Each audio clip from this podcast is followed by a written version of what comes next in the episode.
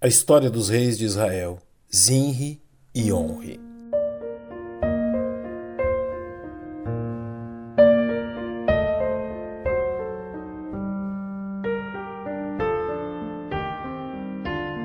O atento leitor das Sagradas Escrituras encontrará em meio à história dos reis de Israel fatos que revelam quão profunda foi a apostasia do povo de Deus, ao ponto de conspiradores assumirem o trono pelo período de sete dias sendo depostos da mesma forma violenta pela qual escreveram seu nome na história do povo de Deus. Após os 24 anos de reinado de Baasa, seu filho Elá reinou em seu lugar pelo período de dois anos, sendo destituído por Zinri, como nos é descrito no capítulo 16 de 1 Reis. E Zinri, seu servo, capitão de metade dos seus carros, conspirou contra ele, estando ele em Tirza, bebendo e embriagando-se em casa de Arsa, mordomo em Tirza. Entrou, pois, Inri, o feriu e o matou, no ano vigésimo sétimo de Asa, rei de Judá, e reinou em seu lugar.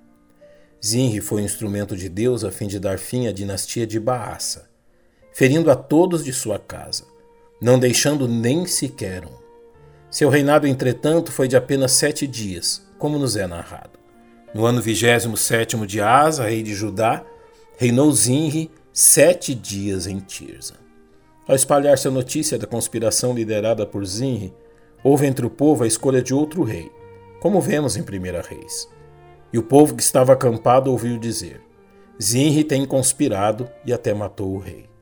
Todo Israel, pois, no mesmo dia, no arraial, constituiu rei sobre Israel a Honre, capitão do exército. Assim, Honre e todo o povo que o acompanhava foram a Tirza e a cercaram, levando Zinri a tomar uma decisão drástica. E sucedeu que Zinri, vendo que a cidade era tomada, foi ao passo da casa do rei e queimou-a sobre si, e morreu por causa dos pecados que cometera, fazendo o que era mal aos olhos do Senhor, andando nos caminhos de Jeroboão e no pecado que ele cometera, fazendo Israel pecar. Este fato, porém, não foi suficiente para pacificar a nação sendo imediatamente procedido por uma divisão entre o povo. Então o povo de Israel se dividiu em dois partidos. Metade do povo seguia Tibni, filho de Gnate, para o fazer rei, e a outra metade seguia a Honre. Nesta disputa, os partidários de Honre se mostraram mais fortes, vencendo seus adversários.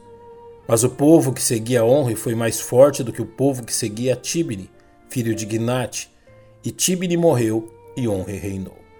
Entre os atos de honra está a compra do monte de Samaria por dois talentos de prata, onde ele edificou uma cidade a que deu o nome de Semer, dono daquele monte.